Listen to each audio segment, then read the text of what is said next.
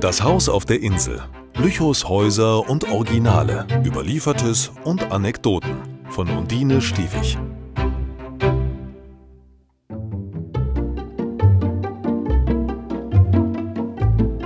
Der Totenweg.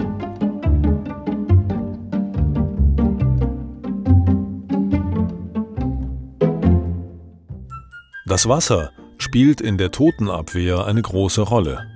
Die vom Körper losgelöste Seele eines Toten kann kein Wasser überqueren.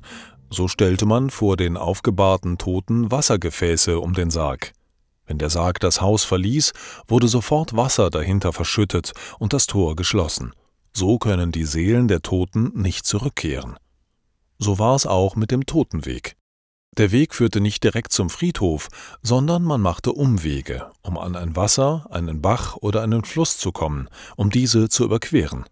Nur so könnten die Seelen den Weg nicht nach Hause finden und als Wiedergänger zurückkehren.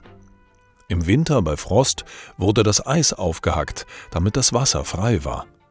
In Molden und Preuze ist es noch bekannt, dass der Sarg mit dem Toten durch den Schneegarer Mühlenbach führte, in Meuchefitz führte er über die Gülitzer Beke. Der Totenweg nach Satemin ist nur noch zur Hälfte vorhanden. Auch die sogenannten Wasserdörfer wie Jezel, Rehbeck und Weitsche benutzten die Jezel und brachten auf Kähnen die Toten nach Lüchow.